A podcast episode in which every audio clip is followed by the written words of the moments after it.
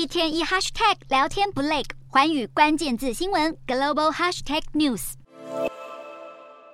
专注的盯着讲台听课，他们是一群立志要考公务员的中国考生。由于经济不景气，中国的公务员考生人数有上升的趋势。周末，中国有二十六个省份的公务员考试登场。即使北京当局为了缓解失业压力，扩大招考人数，但许多省份的报考人数还是增加五成以上。就连比较内陆的省份也不例外。根据统计，这次考试总计录取十六万多人，比去年增加两万多。其中，甘肃省扩招幅度最大。增加将近八十趴，而云南省、广西、内蒙古扩招幅度也都超过五十趴。至于比较富裕的省份，广东、江苏、浙江的涨幅大概都是十几趴，显示在失业率高的情况下，有更多考生向往公职的铁饭碗。另一方面，考生的分布也不均匀，有些地区好几千人抢一个职位，而比较冷门地区的职位则是完全没有人报考。为了改善这样的状况，有些地区放宽了考生的学历和年龄等限制。在就业市场艰困的情况下，对许多中国年轻人来说，公职不失是一个选择。